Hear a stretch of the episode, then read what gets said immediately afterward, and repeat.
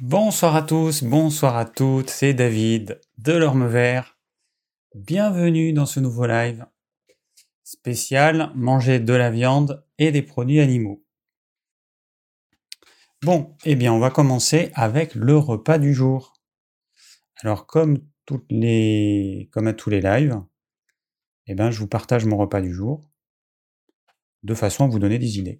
Voilà, tout simplement.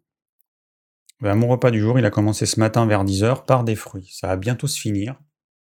Dernier melon, dernière pastèque. Bon, alors tout ça, c'est du coin. Hein. Il y en a, c'est du jardin. Alors le melon, euh, c'est du coin, c'est du une quinzaine de kilomètres à la ronde. La pastèque, pareil. J'achète pas de pastèque d'Espagne. J'ai de la chance d'avoir un, producteur euh, ici qui fait de la pastèque. Eh ben, j'attends qu'il y ait sa pastèque et je ne mange que celle-ci. Ensuite, euh, le raisin, eh ben ça va être le dernier raisin. Prochain live, j'en aurai plus. C'est le raisin d'ici. Cette année, on a eu des tonnes de raisins. J'en ai parlé dans le dernier live parce que euh, le thème c'était manger des fruits. Et, euh, donc le raisin cette année, on en a eu beaucoup, hyper sucré.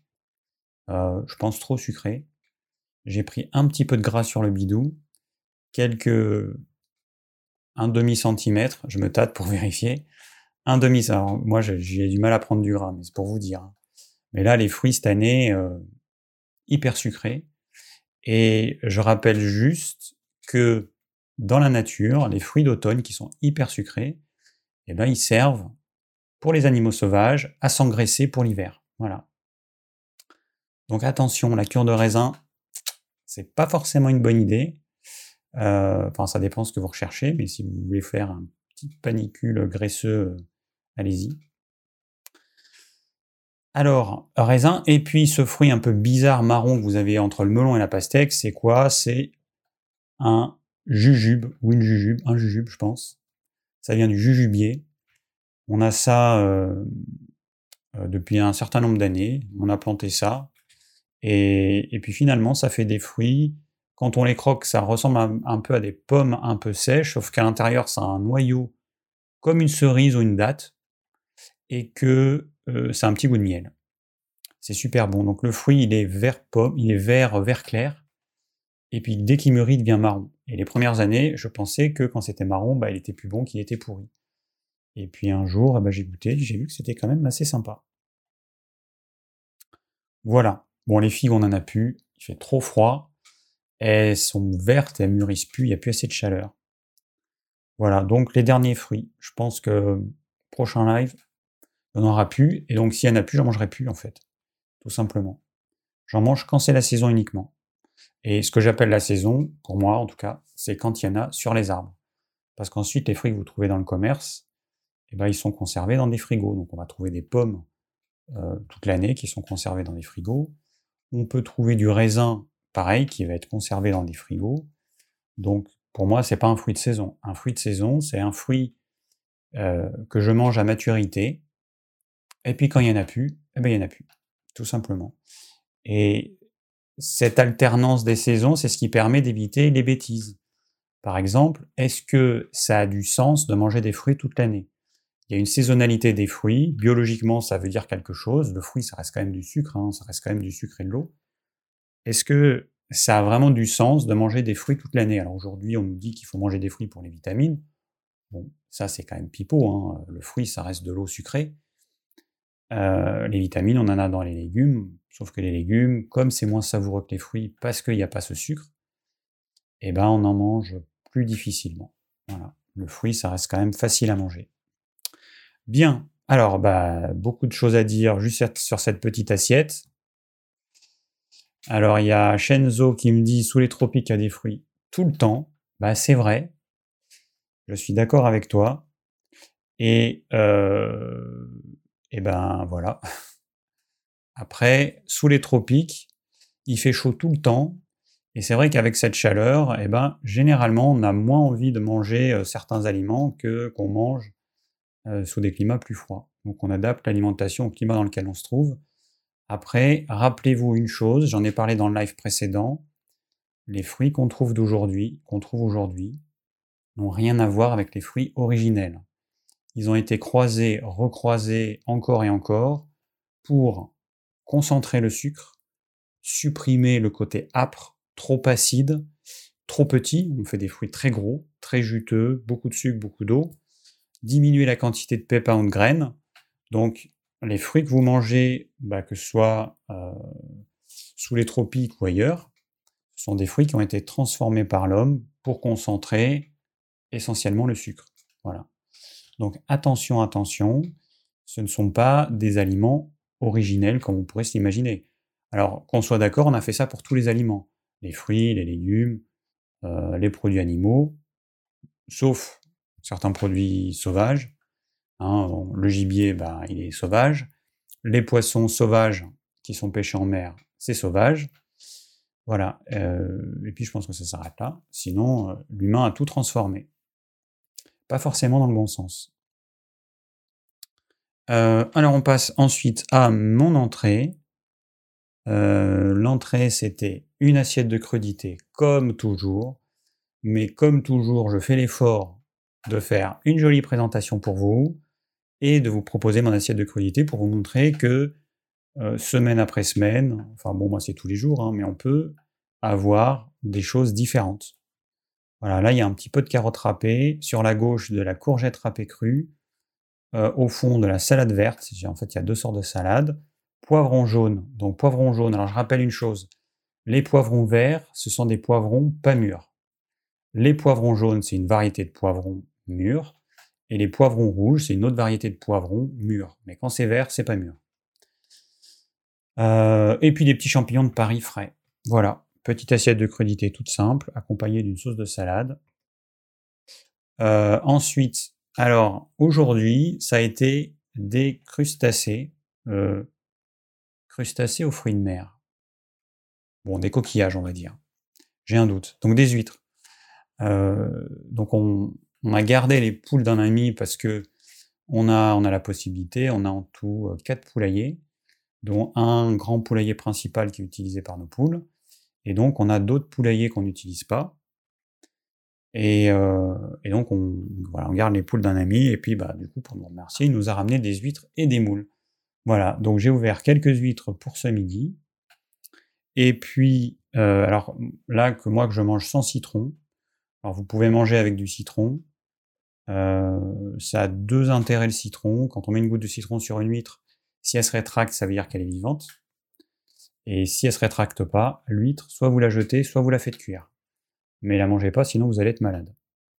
Et voilà. Et puis après, j'aime pas trop le citron parce que ça enlève, c'est un peu trop fort et ça enlève euh, le goût de l'huître. Alors justement, il y en a qui préfèrent avec le citron parce qu'ils trouvent que l'huître est trop forte. En tout cas, que le goût de l'huître est trop fort. Donc euh, bon, à chacun de faire comme il le sent. Moi, j'aime bien manger ça avec un petit peu de beurre. Je mange pas de pain, mais un petit peu de beurre avec l'huître, super bon. Et puis ensuite en plat, eh ben on a eu alors là c'est des moules, des grosses moules super bonnes, courgettes au fond. Alors petite courgette coupée en deux dans le sens de la longueur, dans une poêle avec un peu d'huile d'olive, avec un couvercle, vous faites cuire ça, je sais pas trop, 5 minutes de chaque côté, à feu doux. J'ai mis quelques poivrons rouges. Et puis, alors là, les, moules, euh, j'en ai pris beaucoup plus. Hein. Là, c'était pour la photo, donc j'en ai mis euh, même pas une dizaine.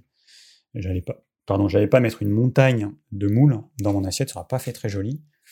Et puis j'ai fait une petite sauce qui était pas top en fait. Si j'avais eu suffisamment de crème fraîche, enfin si j'avais eu de la crème fraîche, j'aurais pu en mettre ça aurait été meilleur. Là, j'ai mis de la crème de coco, mais en fait, c'était pas très bon. Je trouve pas que ce soit top. Avec la crème fraîche, ça aurait été meilleur. Donc, j'ai juste euh, le jus de, des moules avec un peu de vin blanc euh, que j'ai. Alors, faut pas saler parce qu'en fait, c'est hyper salé, même c'est trop salé là. Avec, euh, j'ai épaissi avec de la farine de manioc. Et puis, et puis j'ai mis un peu de poivre. Et puis voilà. Mais avec la crème fraîche, ça aurait été bon. Là, euh, je sais pas, pas top. Bon, c'est pas grave, mais voilà, j'ai voulu essayer. Recommencerai pas. Euh, donc super bon. Voilà, super bon, tout simple. Alors pour faire cuire les moules, c'est simple. J'ai pris un, grand faitout, j'ai fait chauffer, j'ai mis un tout petit peu d'eau pour démarrer un peu de vapeur. J'ai mis mes moules avec un couvercle. Vous remet, puis il va y avoir plein de jus. Alors le jus, il faut pas le jeter. Là, il était hyper salé, on aurait pu le délayer avec euh, bah, peut-être rajouter de l'eau. Euh, mais en tout cas, voilà, pas rajouter de sel. C'était déjà trop salé en fait. Et puis, euh, une fois que mes moules elles sont bien ouvertes, je les, avec une passoire, je les sors de mon faitout. Il me reste ce jus. Et ce jus, je le fais légèrement sans le couvercle cuire. Et ensuite, je rajoute ma farine de manioc, mon poivre. J'épaissis, donc ça me fait une sauce. Après, il y a la possibilité de mettre la sauce à part, comme j'ai fait. Donc on prend les moules, on les trempe dans la sauce. Ou alors de remettre les moules dedans. Et à ce moment-là, cette sauce épaisse, eh ben, elle va aller tout autour de, de la moule. Bon, sauf qu'on en perd un peu, parce que ça va aller aussi sur les coquilles. Mais là, comme c'était des grosses moules, eh ben, euh, cette façon de faire, c'était le mieux. Et puis en dessert, aujourd'hui, il y a un dessert. Non, c'est pas ça le dessert, c'est ça. Alors, euh, j'ai fait exprès de prendre une photo euh, en super gros, parce que vous voyez la taille de la noisette. En fait, c'est un tout petit dessert. Il est tout petit, il fait 5 cm de long. j'ai fait ça dans un moule à mini cake. Mais en macro, je trouvais ça trop beau un petit dessert au chocolat dont je vais rajouter la recette sur euh, le blog euh, cuisine.ormevert.fr. Donc je vais juste euh, ça et ça. Voilà, donc le blog cuisine.ormevert.fr. Eh ben vous avez tout un tas de recettes, dont des desserts, qui se digèrent plutôt bien. Voilà. Alors il y a des desserts, c'est vraiment des, des briques dans l'estomac. Ça, ça va pas, ça va peu gêner la digestion. Donc j'en ai fait quelques-uns et je vais en rajouter un. Donc ces petits, euh, euh, ces petits euh, gâteaux, je ne sais pas trop comment les appeler. Il faudrait que je leur trouve un nom. Mini gâteaux. Alors là, je les ai fait à la noisette. je les ai fait, à la noisette. Donc la recette elle est hyper simple. 3 œufs, 45 g de sucre complet, 80 euh, g de chocolat noir à 70%, 50 euh, g de beurre, 150 g de poudre de noisette, et puis, et puis un petit peu de sel, une pincée de sel. 3 œufs, j'ai dit, voilà. Donc c'est hyper simple. Vous mélangez tous les ingrédients, enfin vous mélangez tous les ingrédients, vous faites cuire, fondre le beurre et le chocolat, tout ça. Bon, je mettrai euh, sur le blog. Vous mettez dans des petits moules et, euh, donc ça fait des petits gâteaux, des petits gâteaux sans gluten qui sont pas mal. Alors le côté poudre de noisette, ça amène un côté un peu, un peu granuleux, bon, qui peut gêner, qui est pas top. Alors moi je mets peu de sucre. vous pourrez rajouter plus de sucre par rapport à ce que je mets. J'essaie de mettre le minimum de sucre pour que ça reste quand même un dessert, pour que ça apporte quand même du plaisir. Mais voilà, je mets vraiment le minimum. J'ai regardé des recettes euh, de gâteaux euh, de ce style. Euh, le sucre, ils en mettent minimum deux fois plus par rapport à ce que je mets. Après, si on avait mis la purée de noisettes, ça aurait été beaucoup plus savoureux, mais bon, c'est vrai que c'est hyper cher la purée de noisettes. Donc, voilà. Alors, où achetez-vous votre poisson? Eh ben, chez le poissonnier. Alors on en trouve évidemment dans les grandes surfaces. Donc j'en achète parfois dans les grandes surfaces, à Leclerc. Moi j'ai un Leclerc pas loin de chez moi qui est pas mal. Et puis, et puis sinon, bah, chez le poissonnier, j'ai un poissonnier sur mon marché. Voilà. Même si je suis pas au bord de la, mer, j'ai quand même un petit poissonnier. Euh, donc, nous avons vu tout, les desserts, le plat du jour. Alors, euh, bon, bah, les actus du jour, ça va être long. Qu'est-ce que j'ai vu? Alors j'ai lu dans un magazine dont je vous ai déjà parlé. Voilà, je suis abonné. Alternative Santé. Bon, j'en fais de la pub parce que ça reste un des rares magazines sans pub. Et puis, bah, il y a plein de choses. Alors là, c'est bien vieillir, tout un art. Voilà, il va falloir que je... que je... Bah, que je... que je lise bien l'article parce que je vais vite être concerné. Parce que bon, ça commence à, je sais pas, hein, je vais bientôt avoir 49 ans, donc euh, voilà, quand la cinquantaine arrive, c'est vrai que psychologiquement, bon, c'est pas anodin. Alors là, il y avait, alors il y a des petites, euh, des petites brèves, des petits, euh, des petites choses sympas que j'aime bien. Des oméga 3 pour lutter contre les, métastases. Ah oui, bon alors, euh, bon, peu importe l'article, je suis obligé d'enlever mes lunettes pour lire, désolé. Euh, bon, voilà, bon, en gros, les oméga 3, ils se sont rendus compte que c'était bénéfique pour lutter euh, contre les métastases du cancer du sein. Super. Bon, alors, les oméga 3, c'est vrai que je, les je conseille d'incorporer dans son alimentation. Euh, parce que ça fait partie des nutriments essentiels, ça veut dire que notre corps en a besoin de façon vitale, et, euh, et qu'il ne trouve pas ou très difficilement dans son alimentation. Donc très souvent il faut supplémenter, c'est pour ça que je conseille, eh ben, pour les gens qui ne mangent pas de poisson, de euh, bah, supplémenter. Donc nous, donc, pour ceux qui ne savent pas, j'ai une société de vente de compléments alimentaires qui s'appelle Digiform, vous avez le nom en bas à gauche de l'écran. Et donc, on vend un produit qui est aujourd'hui ce qui se fait de mieux, l'oméga 3 800. Alors, il y a quelques fabricants dans le monde d'huile riches en oméga 3. Euh, et il y en a quelques-uns rares qui font vraiment de la qualité. Voilà, donc nous, on a choisi euh, un de ces fabricants. Et puis surtout qu'on a le produit à ce jour le plus dosé qui existe. Alors, il y a parfois des gens qui nous disent ah, j'ai trouvé euh, sur tel site euh, plus dosé que vous. Alors déjà, ça m'étonne qu'on me dise ça parce que moi, j'ai pas trouvé plus dosé que nous.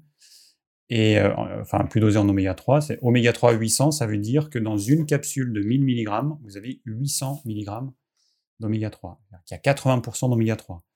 Et la personne, quand je suis allé voir le produit dont elle parlait, en fait, c'était la quantité d'oméga 3 pour, alors je sais plus combien c'était de capsules, je crois que c'était pour 4 capsules, donc ça veut dire que pour 4 capsules, il y avait à peu près l'équivalent euh, en oméga 3 que nous, notre produit, pour une seule capsule. Voilà, donc tout ça pour dire que attention quand vous lisez euh, les étiquettes, lisez bien. Alors, juste pour, dans cet article, une erreur. Ils mettent les oméga 3 EPA et DHA qui semblent bénéfiques dans cette étude se trouvent dans les huiles de colza, noix et cameline, ainsi que dans les poissons gras comme la sardine, le maquereau ou le saumon, ou dans les noix. Donc évidemment, c'est quoi l'erreur? Eh ben, c'est que dans euh, donc et le DHA, ce sont des acides gras à chaîne longue qu'on ne trouve pas dans l'huile de cameline, de noix ou de colza. Dans ces huiles, on trouve l'acide alpha-linolénique.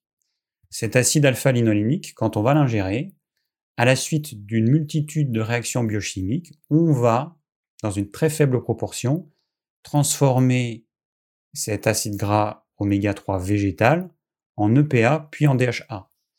Donc, par exemple, dans une, huile de colza, vous avez à peu près 12%, 12-14%, non pas 14. Euh, c'est dans l'huile de noix, c'est 12 à 14. Dans l'huile de colza, c'est 8 à 10% d'acide alpha-linolénique. Bon, ça fait pas beaucoup. Mais sur ces 8 euh, à 10%, vous allez le transformer en EPA en moyenne à hauteur de 5%, et en DHA en moyenne à hauteur de 0,5%. Donc 0,5 de 10%, ça fait pas beaucoup. Et 5% de 10%, ça fait pas beaucoup. Donc tout ça pour dire que, attention, voilà, même dans des revues comme ça, pourtant ils connaissent, il y a des erreurs, et, euh, que les oméga 3 végétaux n'ont rien à voir avec les oméga 3 animaux. Pourquoi? Ben, Tout simplement parce que la sardine que vous allez manger qui contient de l'EPA et du DHA, elle-même, elle a fait le travail de conversion de, ce qu'elle a mangé, donc des algues notamment. Euh, elle a fait le travail de conversion de cet, acide gras alpha-linolénique alpha en EPA et DHA. Donc du coup, nous, on n'a pas à le faire.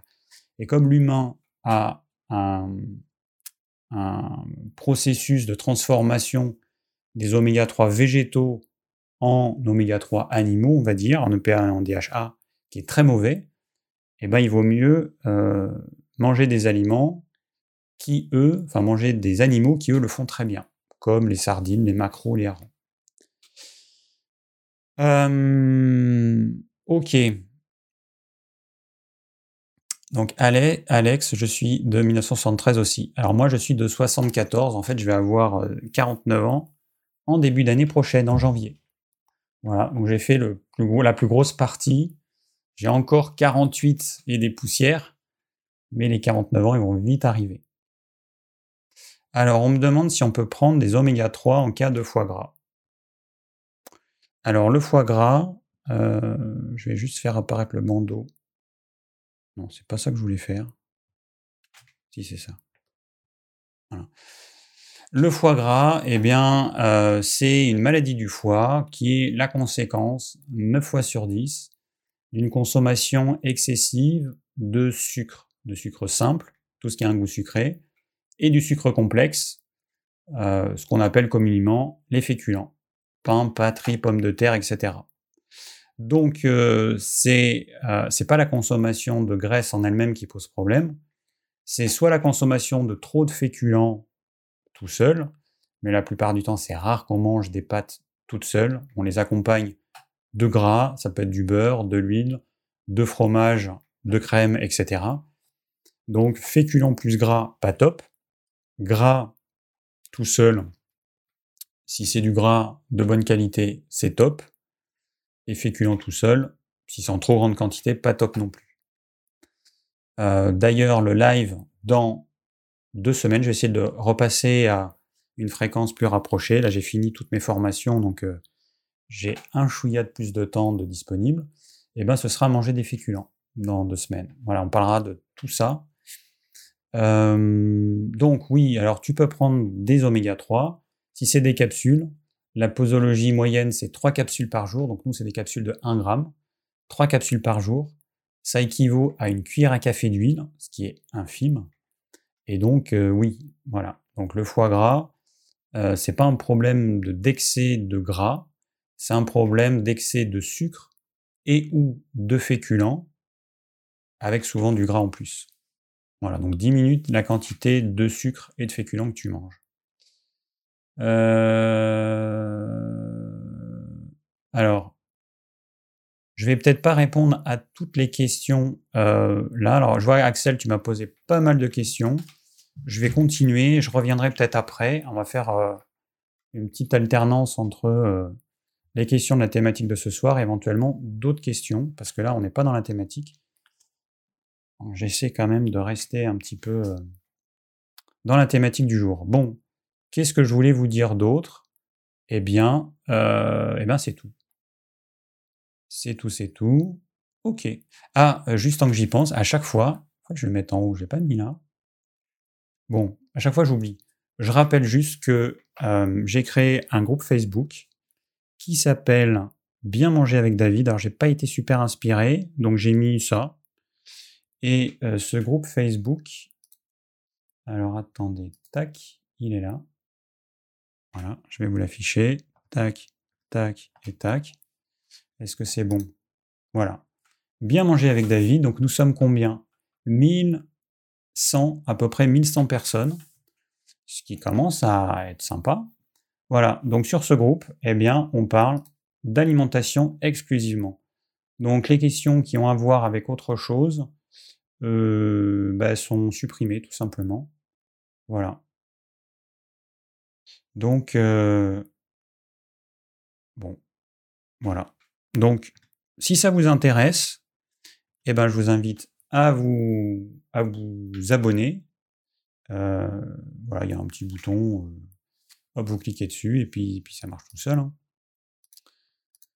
Ça permet quoi ce groupe Facebook? Ben, Ça permet tout simplement de pouvoir euh, échanger sur la thématique de l'alimentation telle que je la conçois, qu'il y a des personnes qui me suivent depuis un moment, puisque maintenant ça fait, j'ai la chaîne début 2018, donc qui connaissent bien mes conseils, qui peuvent répondre aux questions euh, que les uns et les autres se posent. Et puis si c'est pas suffisant, enfin si c'est pas suffisant, si, euh, si je vois qu'il faut euh, répondre plus précisément, eh ben, je vais apporter je vais apporter une réponse. Voilà. Mais moi, ça m'évite de répondre moi-même à des questions basiques, alors que d'autres personnes qui sont inscrites sur ce groupe ont la réponse. Ça me fait gagner du temps en fait. Voilà, tout simplement. Bon, euh... ok. Alors, Lara, ça aurait été bien que tu poses ta question dans euh, le petit formulaire qui est en bas là, au sujet de la cyclohydrique, parce que ça va être dans la thématique de ce soir. Je vais y répondre tout à l'heure, mais ce serait pas mal parce que comme ça on va pouvoir l'afficher. Lara Aka. Ok. Alors on va passer tout de suite aux questions. Donc, euh, non, avant de passer aux questions, je vais juste... Donc manger de la viande et des produits animaux. Pourquoi je fais un live là-dessus? Eh bien, euh, tout simplement parce que aujourd'hui, je considère que euh, c'est absolument indispensable pour être en bonne santé. Alors je vais résumer un petit peu certaines choses pour que vous compreniez bien bah, pourquoi c'est aussi indispensable de manger des produits animaux. dans la nature, sauf exception, il n'y a pas de mammifères végétaliens, il n'y a pas d'oiseaux végétaliens. Bon, les carnivores sont des carnivores. Donc, une vache, par exemple, quand elle broute de l'herbe naturellement, elle va manger des insectes, des œufs d'insectes, voire des petits animaux morts si elle trouve un, petit, euh, une petite souris euh, tuée, elle va la bouffer. Euh, je vous invite à aller voir des poules à qui vous donnez une souris morte, enfin, ou même une petite souris vivante, vous allez voir, c'est des vrais raptors. D'ailleurs, je ne comprends pas comment les poules, elles arrivent, dès qu'il y a un petit bout de viande, nous on leur donne des déchets végétaux de la cuisine, dès qu'il y a un petit bout de viande, un petit bout de gras, elles le repèrent comme un chien. Je ne sais pas comment elles font. En tout cas, euh, je ne sais pas si c'est euh, l'odorat, elle le repère tout de suite. Donc elles se battent, c'est assez impressionnant. Euh, donc je vais effacer le titre, enlever le titre. Voilà. Donc déjà, pour que ce soit clair, dans la nature, les mammifères végétaliens, cela n'existe pas. Qu'un animal qui mange majoritairement des végétaux parce qu'il n'a pas trop le choix, eh ben il mange aussi des produits animaux parce qu'il en a besoin, tout simplement. Et la quantité, bah, elle peut être très faible, mais il en a besoin. les vaches, c'est entre 0,5 et 1%, c'est faible, mais sans ça, euh, les vaches eh ben, vont développer des maladies, ce qu'on appelle l'ostéomalacie, qui est les os qui, les os qui deviennent mous. Aujourd'hui, euh, il n'y a plus beaucoup de vaches qui pâturent, il y a beaucoup de vaches qui sont dans des étables, on leur donne des granulés de soja, de maïs, etc. Bon, c'est pas top. Mais en tout cas, dans la nature, c'est comme ça que ça se passe. Pour ce qui est de l'humain, alors l'humain, les hominidés d'il y a 7 euh, millions d'années, eh ben, euh, l'humain, il a mangé sur de longues périodes des produits animaux, et d'autant plus qui s'éloignaient de l'équateur. Alors le mythe du fruit à profusion tout le temps, toute l'année, voilà, n'oubliez pas qu'aujourd'hui, à part dans des zones euh, réduite autour de l'équateur, sinon, euh, sous les climats tempérés, ça n'existe pas. Baladez-vous en hiver dans nos campagnes, vous verrez pas un fruit. Et euh, l'automne, à partir du mois d'octobre, hein, ou à partir du 1er novembre, pas un fruit. Les premiers fruits, les vrais fruits qui poussent naturellement dans la nature, ça va être les cerises qui vont apparaître en moyenne mi-mai. Hein. Donc ça veut dire qu'il y a une longue période sans fruits, sans rien, euh, et à part peut-être des racines. Et bah, comment on fait pour se nourrir Comment on ferait, nous, pour se nourrir si on était dans la nature bah, On serait bien obligé de manger des produits animaux. Et l'humain, il a mangé, euh, notamment pendant les aires glaciaires, une alimentation euh, qui était composée de 80 à 90% de produits animaux sous nos latitudes. Hein, euh, là, je parle de la France, donc je sais qu'on me regarde d'un petit peu partout à travers le monde. Là, je parle de la France, en Europe. Voilà. Donc 80-90% de produits animaux. La dernière ère glaciaire, c'était il y a à peu près 10 000 ans. Voilà, donc vous imaginez qu'on a ce qu'on appelle une ère glaciaire, je ne sais pas combien de temps ça a duré, mais un hiver qui dure euh, très longtemps. Euh, on n'a pas le choix. Donc génétiquement, voilà comment nous humains on s'est construit. Et bah, ça, on ne peut pas lutter contre. Alors, il y a différents types de tempéraments. Vous allez avoir des tempéraments comme moi, assez fluets, minces, qui vont avoir beaucoup de difficultés à extraire les protéines végétales des végétaux et à se passer de produits animaux. Moi, j'ai expérimenté ça.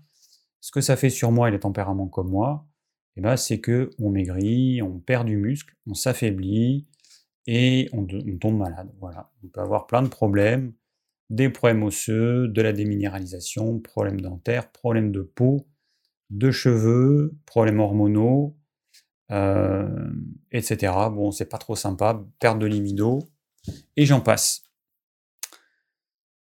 Donc euh, voilà, donc il y a différents tempéraments, des tempéraments qui sont pas du tout adaptés à ne pas manger des produits animaux, et puis d'autres tempéraments, les tempéraments qui ont tendance à prendre du poids, ce qu'on appelle en naturopathie le tempérament sanguin, euh, tempérament des personnes joviales, teint euh, plutôt rouge, qui aiment bien généralement la viande, la charcuterie, les féculents, la bonne chair, mais euh, et donc eux, ils pourraient diminuer leur quantité de protéines animales sans problème. Mais par contre, ils sont attirés comme un aimant par euh, ce type d'aliment.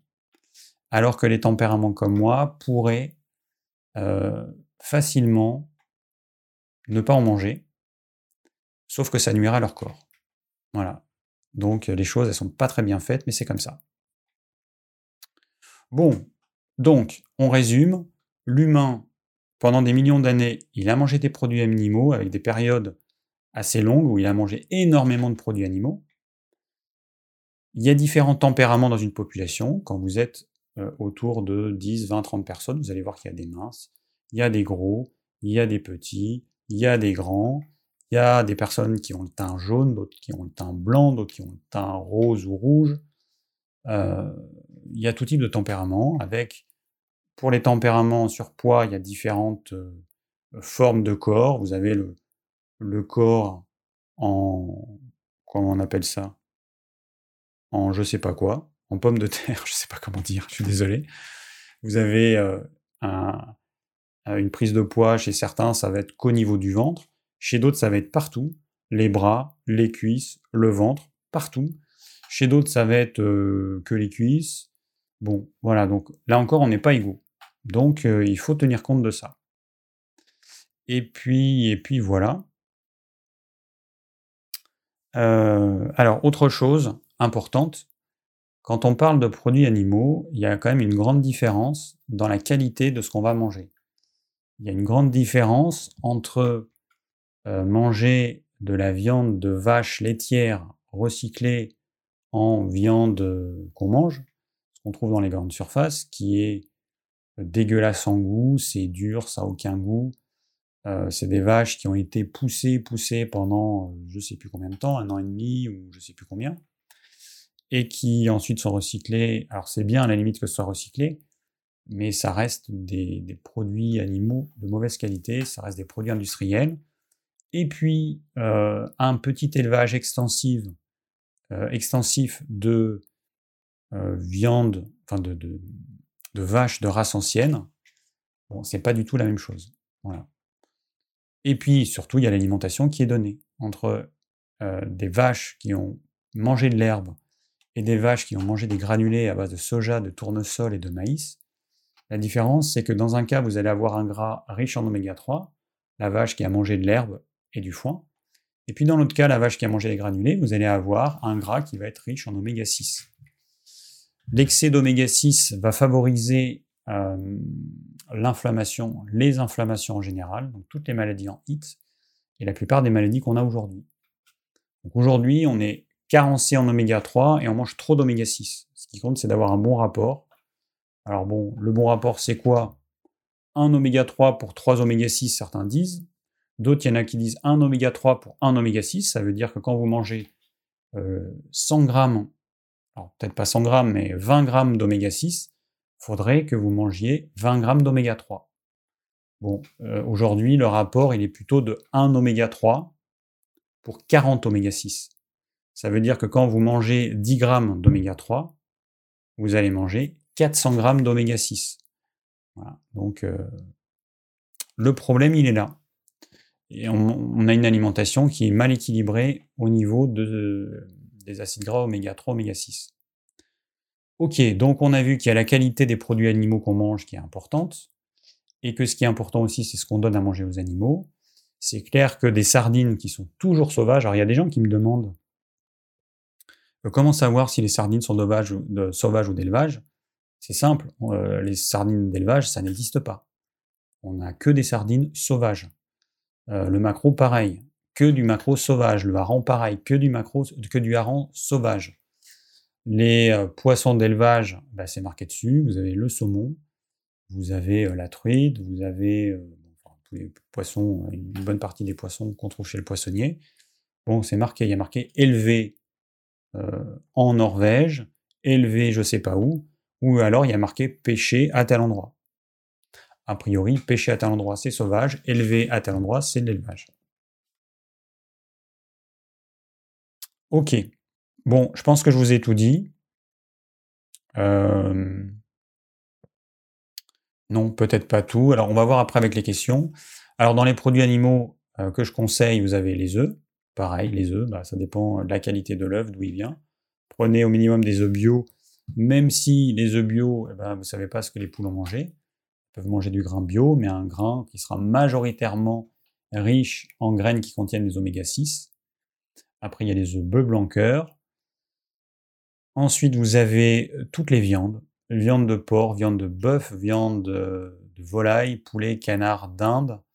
Euh, viande, on a l'agneau. On a le muscle, c'est ce que mange le plus, mais il y a aussi les abats. Alors c'est vrai que je conseillerais de manger du foie une fois par semaine, parce que ça contient en quantité super importante certains nutriments qui sont intéressants. 100 g de foie vont vous apporter par exemple la quantité de vitamine B12 dont vous avez besoin pour une semaine. Voilà. Si vous mangez des produits animaux euh, tous les jours, bon, a priori vous n'aurez pas de problème, pas de carence en vitamine B12. Mais c'est pour dire qu'il y a des aliments qui sont hyper riches en certains nutriments donc voilà, alors vous pouvez manger du foie, du cœur, le rognon, je sais pas trop. Bon, c'est pas évident à cuisiner. Euh, voilà, moi je suis pas forcément fan. J'en ai fait euh, l'année dernière une fois. Bon, moyen. Euh, qu'est-ce qu'on a encore? Donc le cœur, le foie. Alors on peut manger la cervelle. Moi j'adore la cervelle. Ça peut dégoûter certains, mais bon, moi j'aime ça. Et puis, et puis on a la langue, on a plein de choses en fait qu'on peut manger. Hein. Bon, euh, ok. Alors parmi les produits animaux, ceux que je ne conseille pas au quotidien et que je n'inclus pas dans l'alimentation que je conseille, ce sont les produits laitiers. Vous avez le lait et tous les produits qui sont faits à partir du lait. Vous avez, euh, avec une exception, ça va être le beurre, mais vous avez la crème, tous les desserts lactés, les yaourts et tout ce que vous voulez, euh, les fromages, tous les produits laitiers, eh ben, pour moi, ce sont des aliments plaisir qu'on réserve de temps en temps euh, dans les repas festifs, voilà. Mais c'est pas des bonnes protéines au quotidien. Pourquoi? Alors j'en ai parlé quand même pas mal de fois. Il se trouve que ça pose des problèmes, que ça va générer euh, des certaines maladies auto-immunes à certaines personnes. Il y a certaines personnes qui vont être accro aux produits laitiers parce qu'au cours du processus de digestion, il y a des molécules qui vont se former qui vont ressembler à la morphine. Et donc il y a des personnes qui deviennent véritablement accros aux produits laitiers. Euh, donc pas au quotidien. Voilà. Si vous voulez éviter euh, des problèmes futurs, évitez les produits laitiers au quotidien. Ça vous permet de pouvoir en manger de temps en temps il y en a qui continuent à manger au quotidien. Bon, mon expérience, c'est que un jour ou l'autre, ils vont avoir des problèmes et ils devront arrêter complètement. C'est un petit peu dommage. Voilà. Donc les produits laitiers, ça ne fait pas partie des produits animaux que je conseille dans mon alimentation. Euh, et on me demande, Anita, même le lait ou fromage cru, mais ça change rien en fait. Ça ne change rien, que ce soit cru ou pas cru, ça change strictement rien. La protéine qu'on trouve dans le lait de vache, c'est la caséine.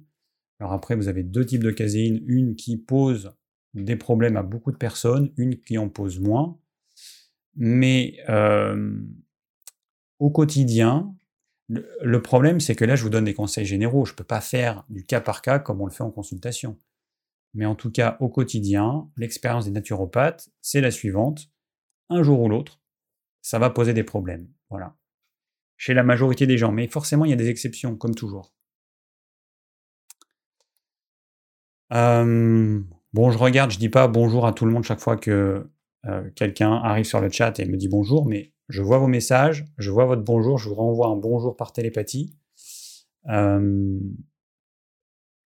Mais voilà, je vais pas, sinon ça va quand même être un, un peu, un peu fastidieux de à chaque fois renvoyer un bonjour quand on me dit bonjour dans le chat.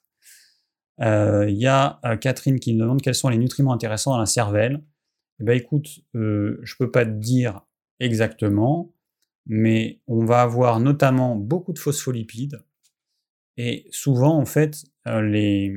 Alors, ce que vous allez, ce qui va être intéressant dans la cervelle, donc, dans la cervelle, c'est beaucoup, beaucoup, beaucoup de gras et normalement du bon gras. Et, du coup, eh ben, voilà, ça va être intéressant pour nous de, pouvoir, pouvoir bénéficier de ce bon gras qu'on va trouver dans la cervelle. on trouve ce qu'on trouve, enfin en tout cas moi ce que je trouve chez mon boucher, c'est soit de la cervelle de d'agneau, soit de la cervelle de veau. C'est les deux cervelles qu'on trouve chez le boucher. Donc on voit parce qu'il y en a une qui est beaucoup plus petite que l'autre. Celle de veau, forcément, elle est beaucoup plus grosse. bon, voilà. Après, vous testez, alors cuit au court bouillon. et ensuite, soit vous la mangez comme ça, soit vous la faites revenir tout doucement dans un petit peu d'huile ou un petit peu de beurre. Alors le beurre, c'est l'exception des produits laitiers. Pour les personnes qui sont hypersensibles à la caséine, la protéine qu'il y a dans le lait, il y en a à peu près 0,9% dans le beurre. Bah vous faites du ghee. Donc, vous faites fondre votre plaquette de beurre dans une casserole, vous allez avoir une écume sur le dessus. Vous enlevez cette écume, c'est les protéines qui restent dans le beurre, et vous avez un beurre qui du coup ne peut plus brûler, puisque quand vous faites cuire votre beurre, le beurre noisette ou le beurre qui brûle, bah, ce sont les protéines qui brûlent. Vous enlevez les protéines, vous avez un beurre qui va bien résister à la chaleur élevée. Euh, fromage de chèvre. Alors bon, c'est vrai que c'est un peu toujours la même question, mais c'est normal. Fromage de chèvre. Alors ça contient la caséine avec euh, le, type de caséine qui, pose le moins de problèmes aux humains. Donc en théorie, c'est censé être euh, mieux toléré. Mais encore une fois, attention, parce qu'entre la théorie et la pratique, il y a des fois des personnes, moi je m'en suis rendu compte parce que j'ai eu de l'eczéma pendant deux décennies. Euh, et, même le fromage de chèvre me posait problème. Donc, et quand je dis que souvent, moi je sais comment les gens comprennent les choses, je m'en rends compte maintenant. Quand je dis que le fromage de chèvre est mieux toléré, il y a des gens qui vont comprendre qu'il est bon pour la santé et du coup qui vont l'ajouter euh, au quotidien. Voilà. Donc attention, c'est pas parce que ça pose moins de problèmes que vous pouvez l'ajouter au quotidien. Alors vous pouvez si vous voulez, mon expérience, c'est que les gens qui ont besoin de manger du fromage de chèvre au quotidien, c'est généralement des personnes qui sont carencées en protéines, qui ne mangent pas suffisamment de protéines euh, tous les jours, alors que leur corps leur en demande, et, donc qui vont essayer de compenser par ce qu'ils s'autorisent. Voilà. Euh, bon, ce serait peut-être bien que je regarde un petit peu les questions les questions que vous. Alors attends, question, c'est quoi ça? Ça? Non, c'est pas ça. C'est ça? Ah oui, c'est ça. Bah alors, pourquoi ça ne marche plus? Alors attends, tac, tac. Non, il y a un truc que j'ai oublié. Faut que je fasse ça. Faut que je fasse ça ça. Non, c'est pas ça. Attention, on va y arriver. Là, ça va marcher. Ah ben voilà. Bon, je vais quand même répondre aux questions parce que bah, il y a des personnes qui ont fait l'effort de poser des questions dans le petit formulaire euh, et du coup, bah, je vais. Euh, alors, on va commencer. Oui, la question qui s'est affichée, je vais répondre après. Je vais commencer par la question de Ludovic. Je vais faire dans l'ordre. Alors, Ludovic. Euh, ok. Alors, merci pour ce live. Pourrais-tu dire quelques mots sur le boudin noir? Peut-on en consommer régulièrement pour réduire sa consommation de viande rouge? Merci. Alors, le boudin noir, eh ben, c'est fait avec le sang, souvent le sang de porc, euh, avec du gras. Voilà. Donc, ça fait partie de la charcuterie. C'est la charcuterie que je conseillerais parce qu'il n'y a pas trop de saloperie par rapport à d'autres trucs de charcuterie, c'est pas trop cuit. Après, il y a différentes qualités dans le boudin noir. Moi, j'ai déjà acheté du boudin et je sentais le rance, en fait. Je sentais qu'il sentait un peu le rance. Donc, il ne devait pas être tout frais. Euh, bon, ça reste, euh, bah, du coup, euh, le sang d'un animal, donc c'est hyper riche en fer. C'est ce que je vais conseiller chez les femmes qui font de l'anémie, en supposant que ce soit bien lié à une carence en fer, parce que ça peut être lié à autre chose. Il peut y avoir un apport en fer alimentaire suffisant, mais la femme ne va pas l'assimiler pour diverses raisons. Donc voilà, mais en tout cas, le boudin noir, c'est un truc que je conseille dans ce cas-là. Et puis qu'on peut manger de temps en temps. Alors, remplacer par de la viande rouge, moi je ne le conseillerais pas. ça va être très riche en purines. Alors les purines, c'est des déchets quand, quand vous allez consommer bah, le boudin noir, vous allez produire pas mal de déchets, dont qu'on appelle les purines, qui vont, qui peuvent favoriser certaines maladies. la plus connue, c'est la goutte, mais il y en a d'autres. non, moi, je peut-on consommer régulièrement pour réduire sa consommation de viande?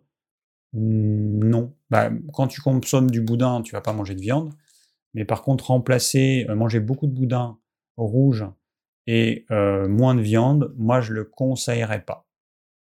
Voilà. Ça reste quand même un produit de charcuterie. Euh, Alors, Nathalie. Euh, bon, l'intégralité du message ne s'affiche pas, mais c'est pas grave. Alors, graisse, donc euh, j'ai 45 ans, 1m65, 69 kg. Graisse sur le bas du corps essentiellement et sédentaire. J'ai découvert vos podcasts en cherchant des infos sur le côlon irritable. Et je suis ravi de vous avoir découvert. Je me suis mis à appliquer vos recommandations depuis deux semaines. Suppression de pain, pâtes, riz, pommes de terre. Mon ventre va beaucoup mieux. J'essaie de manger assez de protéines le midi, mais 1 gramme par kilo de poids, c'est perturbant. Quand on sait que 300 grammes de poulet, ça fait 70 grammes de protéines, je trouve que ça fait beaucoup de viande à manger d'un coup. 26 ou 18, oui, ça fait un peu plus. Enfin bon, après, ça dépend. Euh, Bon, ça dépend du, de là où on trouve les chiffres. Euh, la quantité moyenne de protéines dans le poulet, c'est entre 24 et 26% Donc si tu manges 300 grammes et qu'on est à 24, ouais, ça fait 72 à 84 euh, grammes de protéines. Alors c'est un ordre de grandeur. Euh, après, bah, forcément, par rapport à ta taille, c'est clair que tu es en surpoids. Peut-être que tu pourrais te référer à, à la taille que tu avais, je ne sais pas, quand tu avais 20 ans, si tu n'étais pas en surpoids, pour avoir un ordre de grandeur de ton poids de forme et avoir une quantité de protéines correspondante.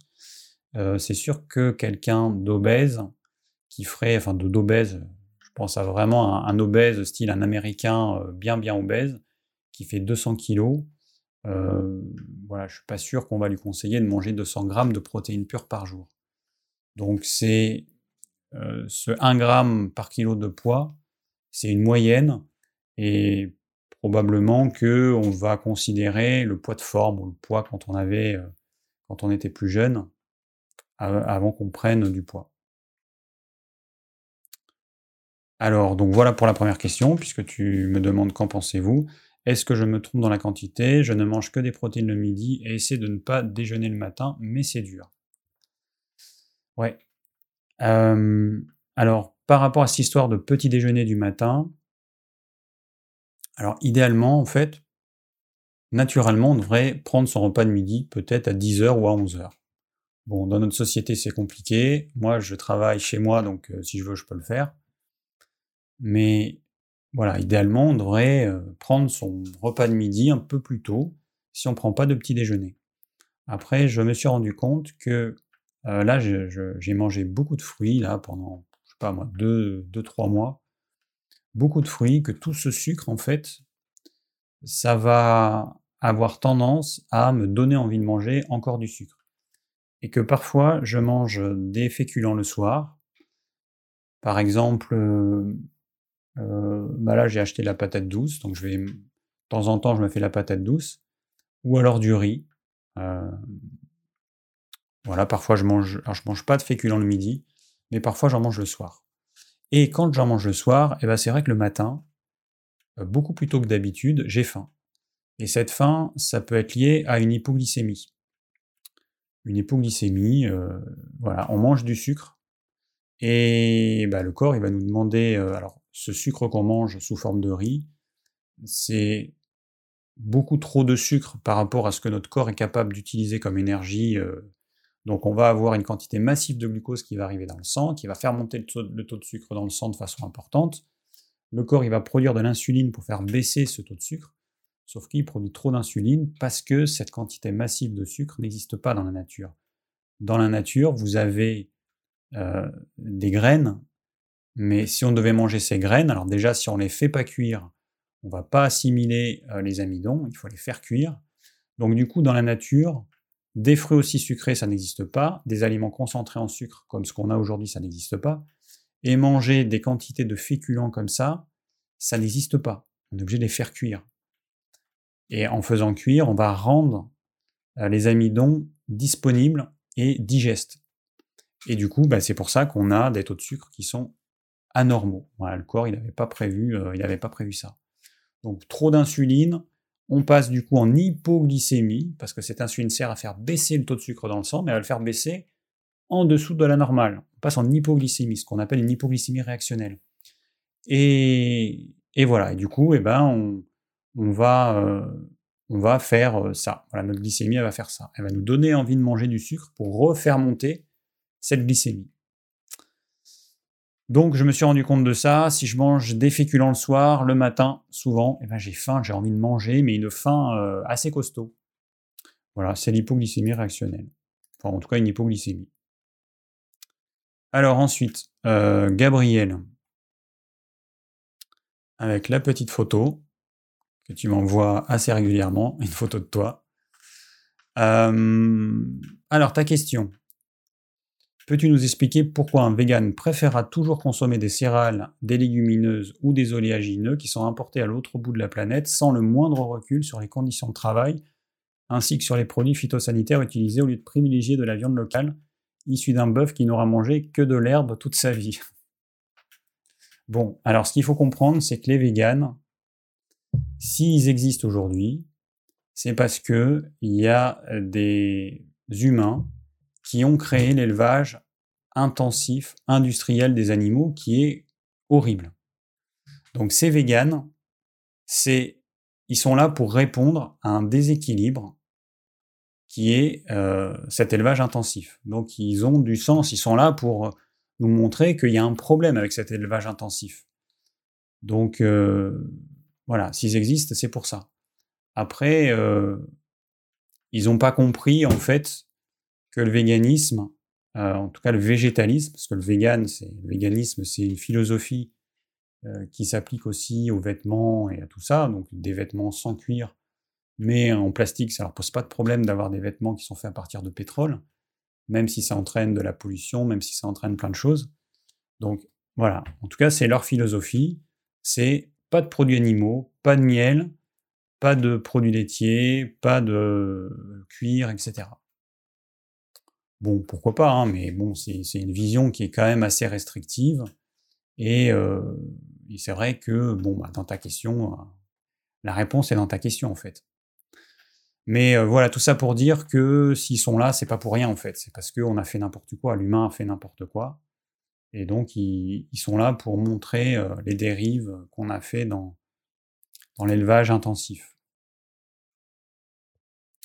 Bon, bah, je pense que la réponse, voilà, je l'ai donné. Hein. Alors, Kylian.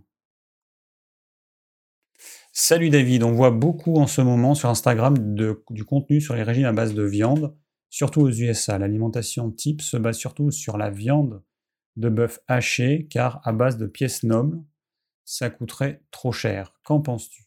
Et quelle solution as-tu à conseiller afin de tendre vers cette alimentation sans que ça la coûte trop cher? Alors je ne sais pas si tu parles d'une alimentation euh, carnivore, ou si c'est le type d'alimentation que je conseille. Donc moi, je ne conseille pas l'alimentation carnivore. L'alimentation carnivore, elle consiste à manger en quantité importante, je ne connais pas les pourcentages, peut-être 80% de, de produits animaux, moi, c'est pas du tout ce que je conseille. moi, la ration calorique des produits animaux, c'est autour de 20%. Et puis le reste, ça va être des végétaux de type essentiellement légumes. Et, puis de l'huile, l'huile d'olive par exemple. Donc, bah écoute, pourquoi pas, après c'est pas un problème. Cette viande hachée, si elle est faite chez le boucher, c'est des morceaux que vous voyez. Il utilise enfin, certains morceaux, peu importe, il peut utiliser de la hampe, il peut utiliser de la noix, il peut utiliser voilà, des morceaux qui sont assez durs, mais ça reste de la viande. Quand vous achetez des steaks hachés tout près dans les grandes surfaces, alors vous avez deux possibilités. Soit vous avez de la viande, mais vous ne pouvez pas savoir les morceaux qui ont été utilisés, et généralement il y a une quantité de gras qui est beaucoup plus importante que ce que vous fait le boucher et aussi une quantité de ce qu'on appelle les aponevroses, c'est-à-dire les nerfs, mais c'est pas des nerfs, c'est les, fascias. C'est vraiment les morceaux que euh, ne pourrait pas manger parce que c'est immangeable. Voilà, c'est tellement dur, on peut euh, peut pas le couper avec nos dents. Donc beaucoup de fascia. Et puis surtout, vous avez des steaks hachés avec euh, viande et protéines végétales de type soja. Voilà en faisant croire que c'est équivalent, ce qui n'est pas du tout le cas. Donc, euh, pourquoi pas, hein, on pourrait manger des steaks hachés, mais moi, moi je ne conseille pas de manger que de la viande rouge, hein, attention. Hein. Alors, il faut vraiment que je précise, parce qu'il y a des fois, je vois comment les gens comprennent les choses, et ça me fait peur. Je vais vous donner un exemple. Dans le live d'il y a trois semaines, je parle de l'acidité des fruits. J'explique que cette acidité, elle empêche la salive de pouvoir prédigérer les féculents. Donc du coup, si vous mangez euh, une tartine de pain avec euh, la confiture et une confiture, je sais pas, de framboise qui est vraiment très acide, ça va neutraliser l'amylase salivaire. je bois, mais ça me fait rôter après. Donc cette acidité va neutraliser l'activité de l'amylase salivaire. Du coup, les amidons qui sont présents dans votre tranche de pain ne vont pas être prédigérés par la salive comme la nature l'a prévu. Ce qui va entraîner des problèmes digestifs, des fermentations et tout ça. Et puis il y a une personne du coup qui me dit, qui pose la question, euh, si vous regardez le live de la semaine, enfin d'il y a trois semaines, vous regardez dans les questions, qui demande euh, est-ce que le fait d'ajouter du citron euh, va diminuer la quantité de sucre? Ça n'a rien à voir. Ça n'a strictement rien à voir. Le sucre, il ne va pas disparaître comme par magie. C'est juste que acidité l'acidité neutralise l'amylase salivaire, et donc si vous mangez des féculents, les amidons présents dans votre féculent ne vont pas être prédigérés par la salive, et c'est ensuite le pancréas qui va devoir produire en quantité beaucoup plus importante des enzymes pour arriver à digérer complètement ces amidons et les transformer en glucose. Voilà, c'est tout. Mais voilà, donc tout ça pour dire qu'il y a des gens qui comprennent les choses un peu bizarrement. Donc, je ne dis pas qu'il faut manger que de la viande. Le titre de ce live, c'est manger de la viande, puis j'ai mis en, sous-titre, et des produits animaux. Euh, je ne conseille pas de manger que de la viande rouge. La viande, j'ai dit, c'est... Enfin, les produits animaux en général que je conseille, c'est les œufs, les poissons sauvages, euh, les poissons d'élevage de temps en temps, mais voilà, si vous pouvez privilégier plutôt les poissons sauvages, et tout ce qui est viande et volaille en variant. Alors moi c'est simple, sur une semaine, on mange de tout. Un jour va y avoir du poisson, un jour va y avoir de la volaille, alors il y a différents types de volaille, ça peut être du poulet, du canard, moi je suis dans le sud-ouest, alors c'est vrai qu'on on mange pas mal de canard. Euh, un jour ça va être du porc, mais dans le porc il y a différents morceaux, ça peut être des côtes de porc, ça peut être du filet mignon, ça peut être euh, euh, la poitrine, ce que vous voulez de la saucisse de chez votre boucher si vraiment il fait de la bonne saucisse de temps en temps. Un autre jour, ça va être du bœuf. Un autre jour, ça va être de l'agneau. Et puis on tourne comme ça. Et puis sur une semaine, en fait, eh ben, on mange euh, jamais la même chose. Voilà. Moi, c'est comme ça que je fais en tout cas. Et puis un autre jour, ça va être euh, des abats, ça peut être du foie d'agneau, du foie de volaille, du cœur de volaille, du cœur de bœuf, de veau, de ce que vous voulez. Ok, euh, Kilian. Euh, next. Alors, Alex. Alors, mon arrière-grand-père, mon arrière... Ah. Ah oui, mon arrière-grand-père, mon grand-père et mon père sont tous morts d'infarctus ou d'une crise cardiaque. Donc tu es un homme, 41 ans, euh, avec un poids normal, d'une crise cardiaque, tous vers 70 ans. Tous étaient agriculteurs, donc physiquement actifs, et mangeaient que des produits bruts. Moi-même, je mange paléo avec un peu de riz, mais beaucoup de viande rouge, beurre et du fromage de chèvre. Mon cholestérol HDL et LDL sont élevés. Le cardiologue voudrait que je prenne des statines et limiter les graisses saturées.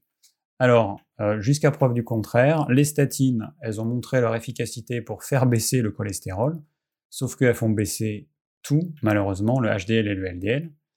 Mais par contre, elles n'ont jamais démontré leur euh, efficacité pour diminuer la mortalité. Donc en gros, on vous fait prendre des statines en disant ça va faire baisser le taux de cholestérol parce que c'est un marqueur chez les personnes qui ont des problèmes euh, cardiovasculaires, mais un marqueur parmi d'autres. On fait baisser ce marqueur, donc c'est en gros, hein, vous êtes dans votre voiture, il y a un voyant rouge qui s'allume pour vous dire attention, arrêtez-vous, sinon le moteur il va cramer. Bon, vous vous arrêtez pas, vous dévissez l'ampoule et puis vous continuez à rouler. Voilà, donc c'est ce que vont faire les statines. Mais aujourd'hui, les statines n'ont pas montré leur, euh, leur intérêt en termes de diminution de la mortalité. Donc euh, je ne vois pas trop l'intérêt en fait. Donc, diminuer le marqueur, donc dévisser la petite ampoule qui clignote pour vous dire qu'il y a un problème, bon, ça n'a pas trop d'intérêt. Donc, euh, après, il faut voir. Le problème, c'est que HDL et LDL, ça suffit pas. Donc, il faudrait voir la taille des particules de cholestérol.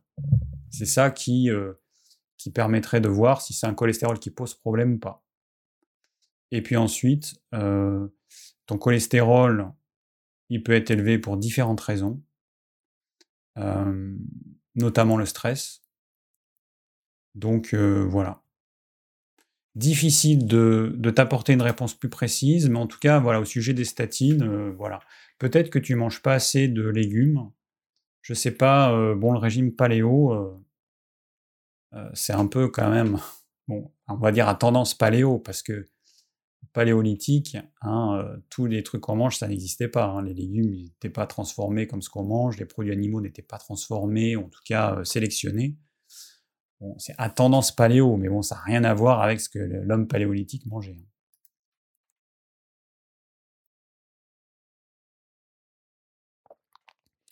Alors, la congélation de la viande, donc à nouveau Alex, euh, détruit-elle la qualité nutritive de celle-ci? Non.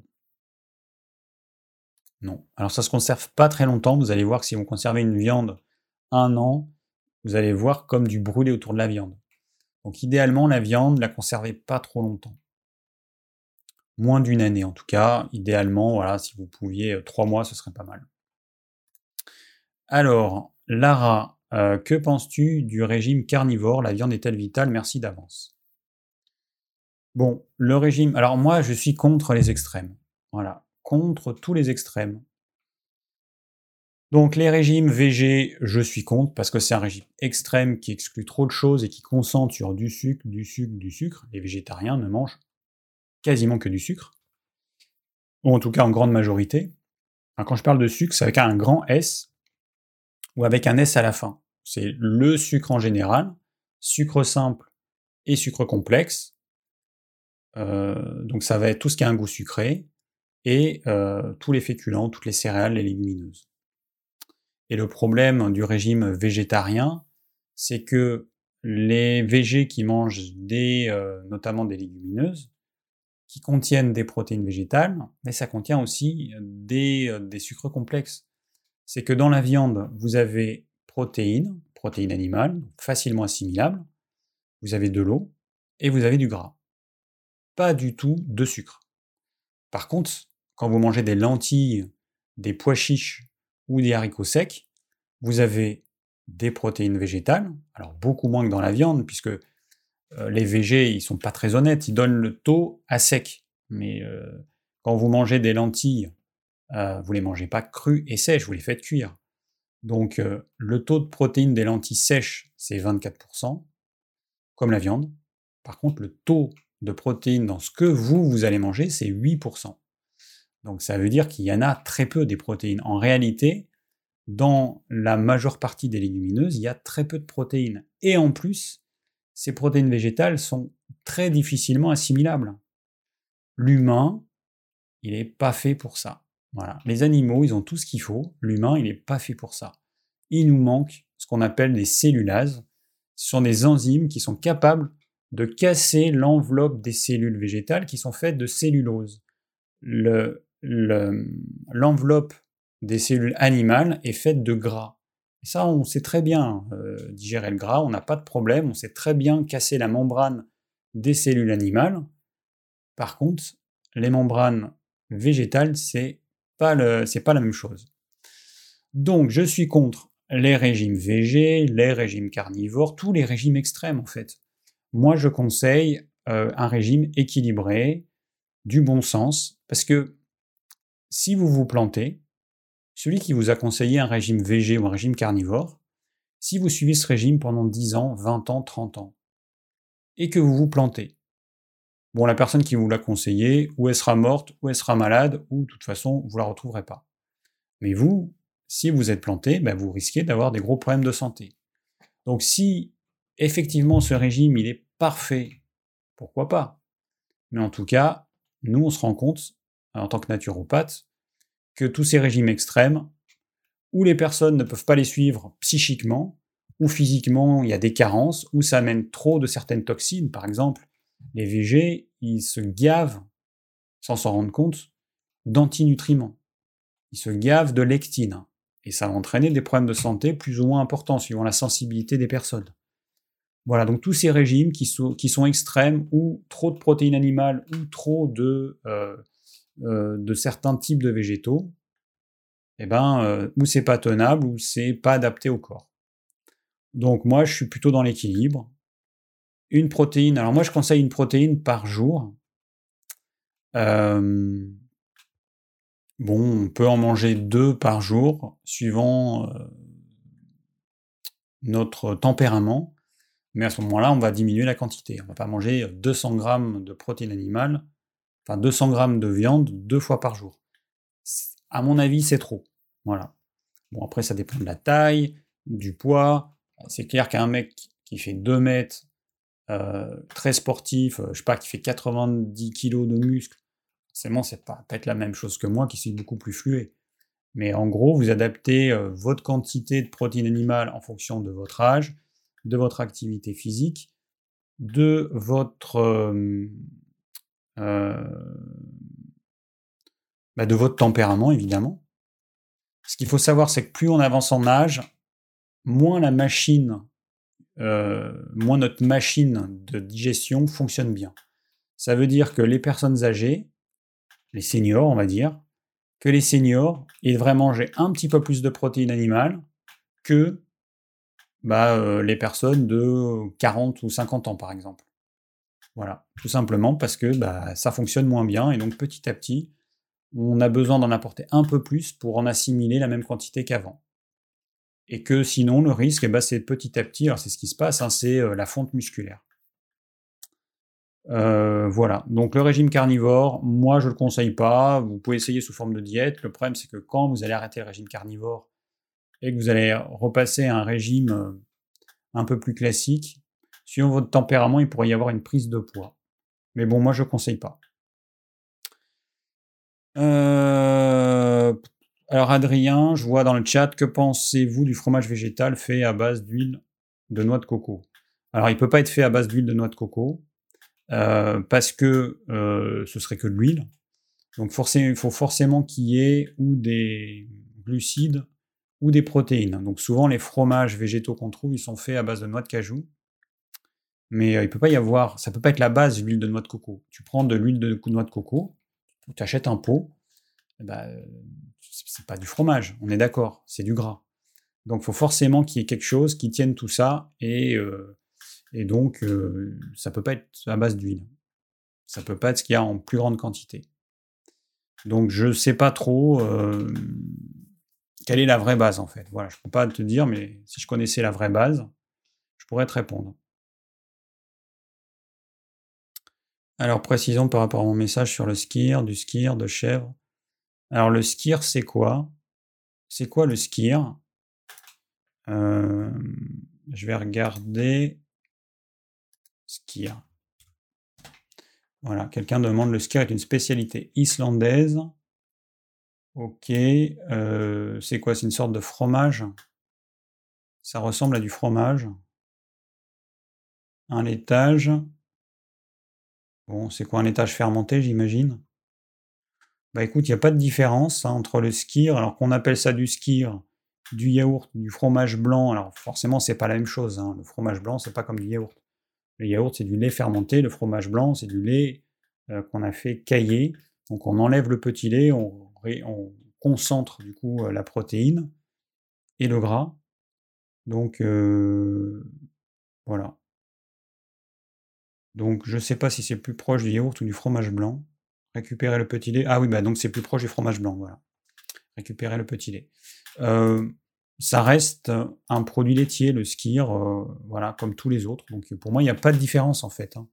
Après, vous pouvez euh, mettre les trucs dans tous les sens, et le fromage de brebis, et le fromage de chèvre, et le machin. Bon, ça reste un produit laitier. Si vous avez envie d'en consommer au quotidien, consommez-en au quotidien. Moi, je vous donne mon avis et mon conseil parce que bah, je me suis rendu compte euh, que ça posait problème chez beaucoup de gens en tant que naturopathe. Encore une fois, il y a une différence entre l'avis d'un particulier, parce qu'il y a des gens qui me disent, eux, ils pensent telle chose, mais c'est des particuliers, ils ont un avis personnel, ils se sont rendus compte ce que ça donnait sur deux, trois amis, c'est tout. Mais il y a quand même une différence entre un naturopathe qui a vu quand même passer pas mal de monde en tant que patient et, euh, et puis un avis personnel. C'est pas du tout la même chose. C'est pas mon avis personnel. Mon avis personnel, à la limite, on s'en fout. C'est euh, voilà l'avis d'un thérapeute euh, chez euh, un certain nombre de patients. moi, je vous le déconseille au quotidien. Ce qui va vous permettre, en, en arrêtant d'en manger tous les jours, tous les jours, tous les jours, en en mangeant de temps en temps, ou vous en mangez pendant quelques jours, vous arrêtez, vous en mangez pendant quelques jours, de pouvoir en manger peut-être toute votre vie. En en mangeant tous les jours, vous risquez de de, faire en sorte que votre corps, il n'en puisse plus, et vous risquez de devoir arrêter complètement. C'est ça, en fait, qui est embêtant. Alors, euh, bon, Lara, ok, donc régime carnivore, non, je suis pas fan. En tout cas, je le conseille vraiment pas comme régime idéal. Ensuite, Stéphane, ton repas de midi a l'air très consistant. Non, euh, non. Euh, bah là, écoute, consistant, je sais pas ce que tu appelles par consistant. Euh, non, c'est pas consistant tel que les gens le conçoivent. Ça reste une salade de crudité, une protéine animale cuite, avec des légumes cuits, point. Ça, c'est mon repas au quotidien du midi. Donc les gens, ils ont besoin généralement de rajouter, de mettre un bon dessert, de mettre des féculents, du pain. Euh, pour certaines personnes, euh, ce serait peut-être un peu léger mais la diminution des féculents entraîne l'augmentation du bon gras. Et ça se fait naturellement. Donc je vais manger du bon gras, euh, par exemple dans la salade, eh ben, je vais avoir une belle quantité d'huile d'olive. Alors pour vous donner un ordre de grandeur, dans ma salade de ce midi, j'ai mis, je pense, 4 à 5 cuillères à soupe de ma sauce. Et dans ma sauce, il doit y avoir entre 3 et 4 cuillères à soupe d'huile d'olive je ne sais pas exactement combien, parce que je mets là un peu de purée de sésame. Je mets euh, de l'eau. Je mets peut-être euh, un cinquième d'eau dans ma sauce. 3, ouais, entre 3 à 4 cuillères à soupe d'huile d'olive dans ma salade. Et ensuite, euh, du gras, bah, il y en a un petit peu dans les légumes que je fais cuire. Donc peut-être qu'à midi, je vais manger l'équivalent de 5-6 cuillères, 5 cuillères à soupe d'huile d'olive peut-être. Voilà, pour vous donner un ordre de grandeur. C'est pas ce qu'il faut manger. Euh, parce qu'en fait, on peut pas savoir ce qu'il faut manger. C'est impossible. Il n'y a aucune quantité qu'on peut conseiller à tout le monde. Entre quelqu'un euh, qui pèse 50 kg et puis l'autre qui va peser 90 kg, ce sera pas la même quantité. Entre un sportif et un non sportif, ce sera pas la même quantité. Donc, On ne peut pas conseiller, parce qu'il y a des gens qui me demandent combien de cuillères à soupe d'huile je dois manger par jour. Mais ça n'a pas de sens, c'est impossible de répondre. Moi, je vous donne la quantité que je mange, mais surtout, n'appliquez pas cette quantité-là pour vous, c'est un ordre de grandeur. Moi, je fais 1m75 pour 61 kg. J'ai 48 euh, ans, 3 quarts. Euh, j'ai une activité physique qui est euh, en ce moment très très légère. Je bricole, je fais des petits trucs, mais franchement, je fais pas grand chose. Bon, voilà. Et puis, si vous avez mon tempérament, à peu près mon âge, à peu près l'activité physique que j'ai, à peu près, bah, éventuellement, vous pourriez manger à peu près ce que je mange. Et encore, faudrait l'adapter. Voilà, précision faite parce que bah, il y a des gens qui font des bêtises euh, sans s'en rendre compte. Alors, Coralie, je n'aime pas la viande et devoir la cuisiner me dégoûte. Avez-vous des conseils? Alors, euh, bon, alors ça c'est un problème. C'est vrai que c'est un vrai problème aujourd'hui. Les gens qui sont dégoûtés de la viande. Alors ça, évidemment, ça n'arrive que dans les pays riches, on est bien d'accord. L'histoire du véganisme, Hein, euh, dans les pays euh, qui crèvent la faim ou qui mangent du riz toute l'année parce qu'ils n'ont pas le choix, ou du mil, ou je ne sais quoi, la question elle se pose pas. Euh, nous, on a le luxe de pouvoir être dégoûté de manger de la viande, alors que c'est un nutriment absolument essentiel. Petite parenthèse, dans les macronutriments, on en a deux qui sont essentiels. On a les protéines et les lipides. Les glucides ne sont pas essentiels.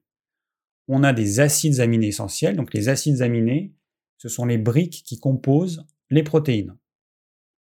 On a des acides gras essentiels, mais on n'a pas de sucre essentiel, ça n'existe pas.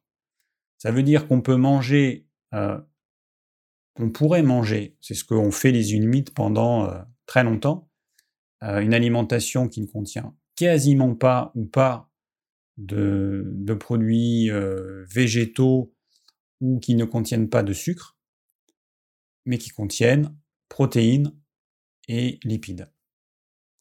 Donc, protéines indispensables, lipides indispensables, glucides, c'est-à-dire soit ce qui a un goût sucré, sucre simple, soit les sucres complexes, c'est pas indispensable.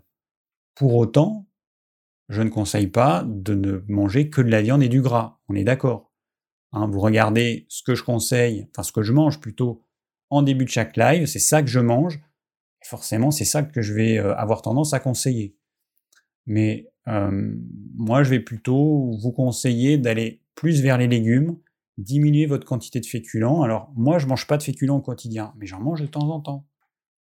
Euh, hier soir, pour vous donner une idée de ce que j'ai mangé, qui n'est pas forcément très sain, je suis allé ramasser des fleurs de courgettes parce qu'il nous reste des courgettes dans le jardin, mais qui ne donnent plus du tout de légumes parce qu'il fait trop froid et puis le pied est trop vieux, donc il y a des fleurs mais ça donne rien. j'ai ramassé les fleurs de courgette, j'ai fait une pâte à beignet à base d'œufs, de farine de sarrasin et d'eau, et j'ai fait ça frire dans l'huile.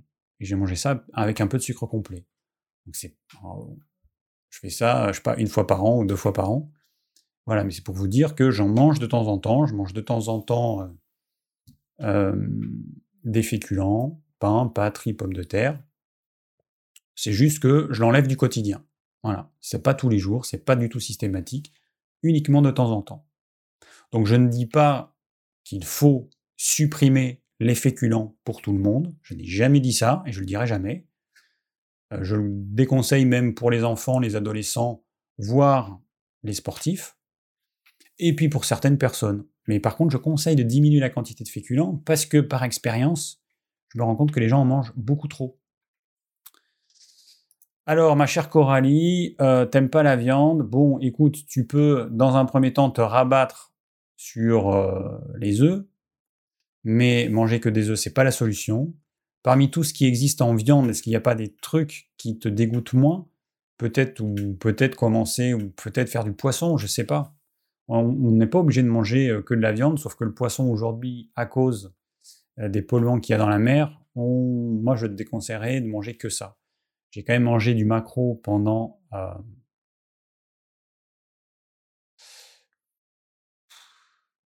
au moins 10 ans, tous les jours. Je sais plus combien, mais bon, ça pourrait même être plus. Tous les jours, j'ai mangé du macro, midi et soir pendant 10 ans. Alors c'est peut-être trop. Voilà, c'est peut-être trop, mais bon, voilà, c'était une protéine animale pas chère, avec des bons oméga 3, euh, et puis en plus j'adorais ça. Donc euh, qu'est-ce que tu pourrais faire? Et puis voir, voir s'il n'y a pas des morceaux de viande qui te dégoûtent moins. Alors c'est clair que si la viande rouge te dégoûte, bah, essaie de regarder du côté du poulet. Mais après, il faut quand même te poser les bonnes questions. Est-ce que tu veux être en bonne santé? Auquel cas, moi je t'invite à voir pourquoi ça te dégoûte la viande, parce que c'est quand même pas normal. Ou est-ce que tu veux, comment dire, aller rester avec de beaux idéaux Voilà, on va dire ça. Sachant que bon, c'est quand même souvent un peu un peu pipeau. Parce que bon, les, les végés, qui euh, mangent beaucoup de légumineuses, qui mangent du soja et puis tout ce que des noix de cajou et tout ce qu'on veut. Ils oublient que derrière il y a la culture intensive, que cette culture intensive entraîne la déforestation, la destruction et, euh, la mort d'une quantité énorme d'animaux sauvages. Donc c'est pas la solution. Euh, être végétarien, est-ce que c'est une solution écologique? Non, ça n'a pas de sens. Aujourd'hui, on nous dit, on pourrait être 10 milliards ou 15 milliards sur Terre si on était végétarien ou végétalien ou si on mangeait que des protéines végétales. Mais au prix d'une santé qui va décliner de façon énorme. Est-ce que c'est ça la vie? Est-ce que c'est faire en sorte que les humains se reproduisent comme des lapins et qu'ils soient obligés de manger une alimentation qui est mauvaise pour leur santé? Et puis il y a un autre problème, hein, c'est qu'un humain ne fait pas que manger. Un humain, il consomme des ressources. Et que euh, pour un humain qui naît sur Terre, eh ben, les quantités de ressources qu'il va consommer tout au long de sa vie, du pétrole, du bois, du, de l'eau, euh, de tout ce qu'on veut, des métaux, etc., cet humain, en fait, il va appauvrir la Terre. Donc aujourd'hui, pour moi, la solution, elle est simple, il n'y en a pas 50. C'est que on est trop nombreux sur Terre, qu'il faudrait, alors les scientifiques, ils pensent, les scientifiques pensaient qu'au-delà de 3,5 milliards, il fallait pas aller au-delà de 3,5 milliards d'humains. Aujourd'hui, le problème, il est là. Aujourd'hui, on est euh, dans un monde euh, où la logique, c'est une logique économique de type croissance, toujours plus de croissance, ça veut dire qu'il faut qui est toujours plus d'humains pour que notre système économique euh, s'écroule pas, mais que c'est pas tenable en fait. La planète, c'est une sphère finie, avec une quantité de ressources finie. Tous les ans, euh, là en ce moment, enfin ces dernières années, c'est en été, où on nous dit que, alors là, je crois que c'était le mois de juillet, en juillet, on a déjà utilisé les ressources que la Terre euh, alors je ne sais pas comment le formuler, mais que la Terre euh, peut nous fournir de façon renouvelable. Voilà, en mois de juillet. Ça veut dire qu'ensuite on vit à crédit. De juillet à décembre, on vit à crédit, c'est-à-dire qu'on épuise la Terre. Et puis année après année, ça se rapproche. Alors je ne sais pas comment c'était cette année, mais cette année c'était le 20 juillet. L'année prochaine, ce sera le 10 juillet, puis après ce sera le 20 juin, et puis après ce sera... Euh, et puis voilà, le premier est là. Donc on est trop nombreux, on épuise les ressources de la Terre, et que l'alimentation, c'est euh, bah, pas le problème. Hein. L'alimentation, c'est absolument pas le problème. Le problème, c'est que nous sommes trop nombreux. Voilà. Et qu'on consomme trop. Bon. Hop, next. Alors, je parle beaucoup, et puis du coup, il reste encore un certain nombre de questions. Alors, Stéphane. Stéphane, hop, qui m'a envoyé une photo que je regarde. Ok, merci Stéphane pour ta photo.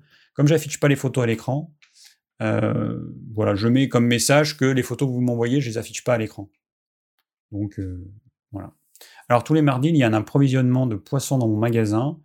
Conseillerais-tu d'en prendre en bonne quantité, faire congeler, ou se servir toutes les semaines des petites quantités? Bah écoute, tu peux congeler. Moi, c'est ce que j'ai fait pendant, euh, pendant pas mal d'années. J'ai acheté du macro. Alors j'ai acheté toujours le macro frais, entier, que je vidais moi-même. Et voilà, et donc je congelais mon macro pour la semaine. Tu peux faire ça. Alors congeler du poisson, euh, bon alors, le poisson frais, franchement, moi je trouve que c'est quand même bien meilleur. Le macro, ça a une, c'est une finesse de, de chair que j'aime beaucoup. Entre frais et congelé, je vois tout de suite la différence. Mais bon, ça reste quand même, euh, on peut pas être pratique, enfin on peut pas être parfait dans tout ce qu'on fait. Euh, moi j'ai fait comme ça pendant des années et c'est vrai que euh, là ça pose pas de problème. Hein. c'est une congélation qui dure peu de temps, donc tu peux faire ça. Alors Christine, dans le cas de l'endométriose, on nous conseille d'arrêter la viande, surtout la rouge, car inflammatoire et bourré de perturbateurs endocriniens, sauf que j'ai une bêta thalassémie avec de petits globules rouges et souvent anémiés. Alors là, euh, bon, enfin, heureusement que tu me dis euh, ce que c'est, parce qu'une bêta-thalassémie, autant dire que je ne savais pas ce que c'était. Euh, ok. alors, qu'est-ce qui va être inflammatoire Est-ce que c'est la viande qui est inflammatoire? Alors, comme j'ai dit, il y a différents types de viande. Une viande inflammatoire, ça va être une viande qui vient d'élevage industriel intensif, avec des animaux qui ont mangé essentiellement des graines riches en oméga 6.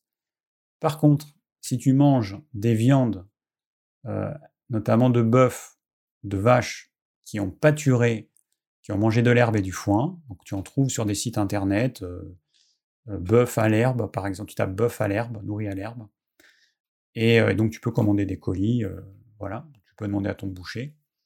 Ben là, c'est pas du tout la même chose parce que tu vas avoir une viande qui va être riche en oméga 3 et qui va pas, et puis tous les perturbateurs endocriniens, tu en auras très peu. Donc, évidemment, si tu prends de la viande euh, un peu merdouille industrielle, euh, oui. Donc, euh, choisis plutôt de la qualité. Après, tu peux manger de temps en temps aussi des poissons gras, sardines fraîches, macro frais et harengs frais. Et, voilà. Voilà ce que je te conseillerais. Ce qui est inflammatoire, par contre, c'est tout ce qui est sucre, tout ce qui est sucré. Ça, c'est inflammatoire. Trop de féculents, c'est inflammatoire. Pourquoi? Parce que euh, quand tu manges trop de féculents, tu vas avoir un niveau d'insuline qui va être constamment trop élevé. Et des niveaux trop élevés d'insuline sont pro-inflammatoires, vont entraîner une inflammation. Donc, c'est plutôt ça, en fait, qui pose problème. Et souvent, les conseils euh, qui sont donnés, ils sont un petit peu pipeaux, c'est toujours un peu euh, la même chose, c'est toujours la viande qui pose problème, sauf qu'on oublie parfois que le vrai problème, il est ailleurs.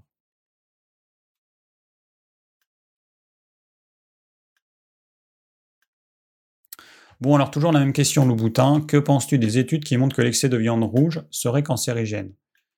Alors, regarde un petit peu ce qui est dit. 99 fois sur 100, c'est pas l'excès de viande rouge c'est l'excès de viande rouge et de produits animaux transformés. Et de produits transformés à base de, viande. Voilà. Donc déjà, c'est ça. Ensuite, c'est l'excès. Euh, enfin, je pense qu'on parle tous français. L'excès de quelque chose est cancérigène. Mais c'est l'excès qui pose problème. C'est chez les personnes qui en mangent trop mais euh, ça ne veut pas dire que la viande rouge est cancérigène. Est-ce que vous comprenez la différence? Si vous buvez euh, l'excès d'eau, c'est-à-dire que boire 10 litres d'eau par jour, ça va vous déminéraliser, ça va vous tuer. Mais est-ce que pour autant l'eau est mauvaise? Ben non. L'excès de fruits, c'est pareil, c'est un problème de manger trop de fruits. Ça va vous apporter trop de sucre, trop d'acidité, vous allez vous déminéraliser. Mais est-ce que le fruit en lui-même est problématique? Non, c'est l'excès. Donc là, bah, l'excès de viande rouge est cancérigène, ok. Premièrement, qu'est-ce que les gens, parce que 99 euh, fois sur 100, ce sont des études par questionnaire. on demande aux gens ce qu'ils ont mangé. Est-ce que vous avez vu les gens qui mangent trop de viande rouge? Est-ce que ces gens qui mangent trop de viande rouge, est-ce qu'ils ont une alimentation telle que je la conseille, avec une crudité, des légumes crus, et avec des légumes cuits 9, enfin, dans, quasiment 100% des cas, ce sont des gens qui vont manger du pain, des féculents en quantité énorme, qui vont manger du fromage, qui vont manger des desserts, qui vont manger quasiment pas de légumes ni crus ni cuits. Donc, c'est quoi qui pose problème? Est-ce que c'est vraiment l'excès de viande rouge? Ou est-ce que c'est l'alimentation qui est associée à ces, à ces gens qui mangent de toute façon trop de viande rouge et qui vont manger trop de féculents, trop de sucre, trop de mauvais gras, peut-être trop d'alcool? Donc ces études, en fait, elles ont très peu de valeur parce qu'on n'a pas étudié euh, les choses de façon précise. Si par exemple, vous dites je vais prendre 1000 personnes, non, je vais prendre 1000 personnes à qui je vais donner le régime de David. Je vais prendre 1000 personnes à qui je vais donner le régime de David plus des féculents midi et soir. Je vais donner 1000 personnes à qui je donne le régime de David avec un petit déjeuner sucré. Voilà. Et là, on va avoir plein de cas différents. Et on analyse ça pendant 10 ans. Ça, ça aurait du sens. Bon, c'est impossible à faire, mais ça aurait du sens. Mais comme c'est pas possible, bah, du coup, on prend des questionnaires. Donc, on questionne les gens, qu'est-ce que vous avez mangé? Et euh, donc déjà, il y a la précision de l'information qui vient du questionnaire. Et puis, et puis, eh ben, il y a le problème que euh, bah, 9 fois sur 10, les gens qui mangent trop de viande, eh ben, ils mangent trop de choses qu'ils ne devraient pas manger. Voilà, voilà. Alors, euh, donc Hélène, que penses-tu du fromage végétal à base d'huile de noix de coco? Donc là, j'ai répondu, il faudrait que tu me donnes une marque ou quelque chose pour que, euh, pour que je sache à quoi, quelle est sa composition. Parce que à base d'huile de, noix de coco, ça veut rien dire. Fromage à base de noix de coco. Alors, je vais voir s'il y a quelque chose, euh, parce que j'aimerais avoir fromage frais à, ben, base, un, produit de Bretagne fait à base de, un produit fait à base de coco. Alors, vous êtes chiant avec les cookies. Alors, pas les gâteaux, mais là, le site il marche pas trop, donc on peut rien voir. Euh, alternative. Alors, je regarde juste euh, si je vois un truc. Alternative au fromage à base de lait végétal. C'est sûr que visuellement, ça ressemble beaucoup à un fromage. Alors, ingrédients. Lait d'amande frais bio, noix de cajou. Ah ben voilà, on retrouve nos noix de cajou, lait de coco bio. Alors, noix de cajou, là, un autre fromage. Ingrédients. Lait d'amande, un nain, noix de cajou, lait de coco. Ah ok. Bon, bah, on va je regarde un autre fromage, du coup, noix de cajou bio. Alors, euh, bah, j'ai l'impression que quasiment tous les fromages et noix de cajou bio. Ok. Bon, et ben ils sont faits à base de noix de cajou. Voilà. Donc effectivement, il y a du lait de coco, il y a la noix de coco, il y a tout ce que vous voulez, mais il faut, pour faire un fromage, il nous faut quelque chose de dense et qui ne soit pas que du gras. Euh, donc voilà, noix de cajou, encore et toujours la noix de cajou. Vous savez ce que j'en pense, hein, euh, entre les conditions de, de, de de la noix de cajou, euh, la culture intensive de la noix de cajou, enfin bon, non, moi je suis pas, moi je suis contre. C'est vraiment un truc encore, un truc de riche euh, occidental. Bon, bref. Alors, Manuel, hein, je suis diabétique, j'ai 52 ans et voudrais diminuer ma prise de médicaments grâce à mon alimentation. Alors, vos conseils, bah, ils sont simples, mes conseils. Bah, tu manges ce que je conseille. Voilà. Mange ce que je conseille. Diminue ta quantité de féculents, diminue ta quantité de tout ce qui a un goût sucré, et mange ce que je conseille. Voilà. Tu regardes tous les débuts de live, et tu vas voir. Voilà. Crudité, légumes cuits, protéines animales. Alors tu peux manger un petit peu de féculents au début, on va dire, mais diminue ta quantité de féculents. Et euh, bah, tu pourras peut-être faire comme moi. Moi, je pensais que je pouvais pas me passer des féculents. J'en ai mangé toute ma vie des féculents et j'en mangeais beaucoup, beaucoup, beaucoup. Quand j'ai commencé ça il y a trois ans ou deux ans et demi, euh, je pensais pas que j'y arriverais en fait. Je pensais que j'allais perdre du muscle, que j'allais maigrir, que j'allais perdre de l'énergie, mais en fait c'est l'opposé. C'est l'opposé. Les gens en fait, quand je leur dis que je mange pas de féculents au quotidien, ils me disent mais, mais tu fais comment pour avoir ton énergie? Et je leur réponds mais c'est simple, vous votre énergie elle est comme ça. Moi mon énergie elle est comme ça, constante. Plus de gouttes barre après le repas de midi ou après, les repas, une digestion qui se fait très facilement, très simplement. moi, mon énergie, elle est mille fois meilleure que les gens qui mangent des féculents, qui mangent du sucre. Donc c'est le contraire.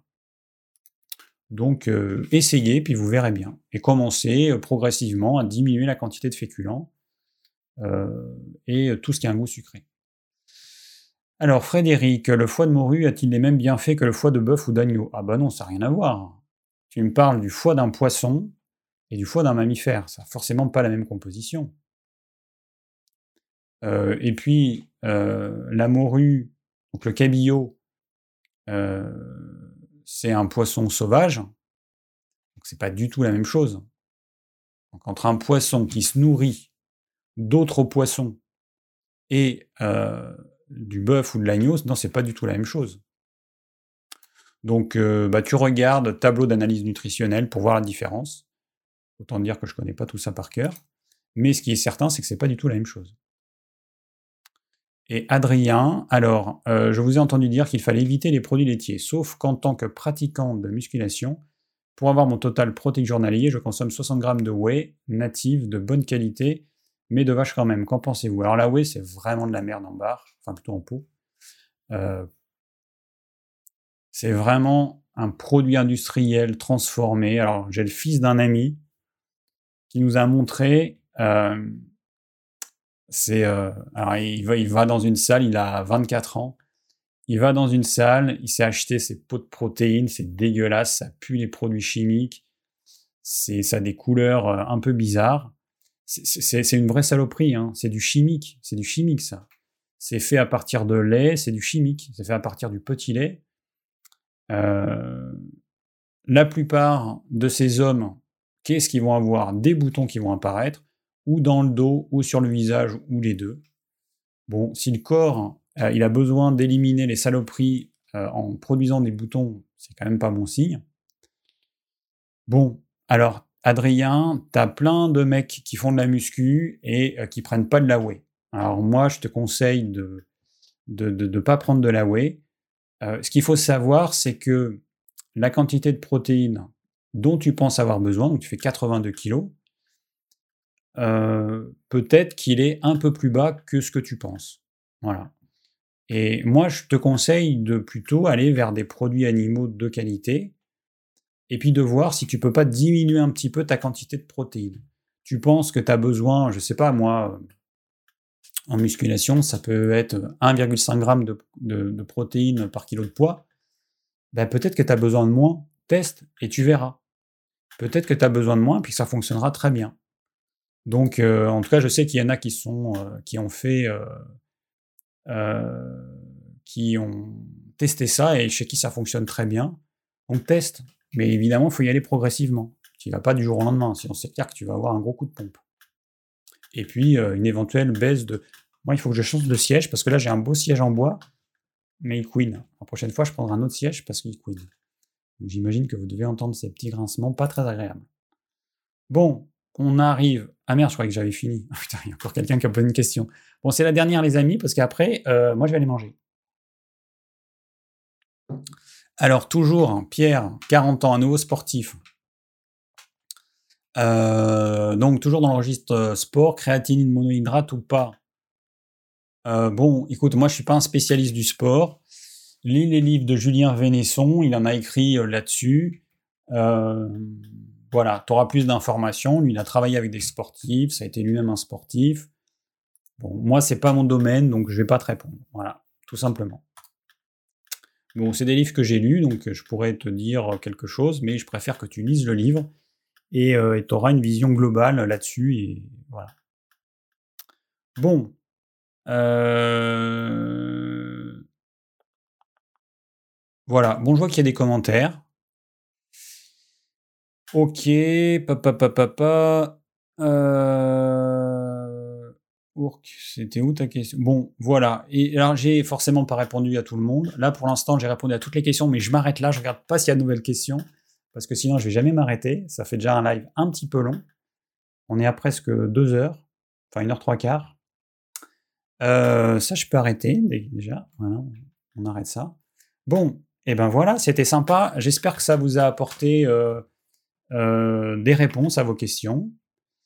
donc dans deux semaines, normalement, un live sur manger des féculents. Donc on va rentrer plus dans le détail sur cette problématique du féculent, parce que ça reste aujourd'hui l'aliment principal chez beaucoup de gens.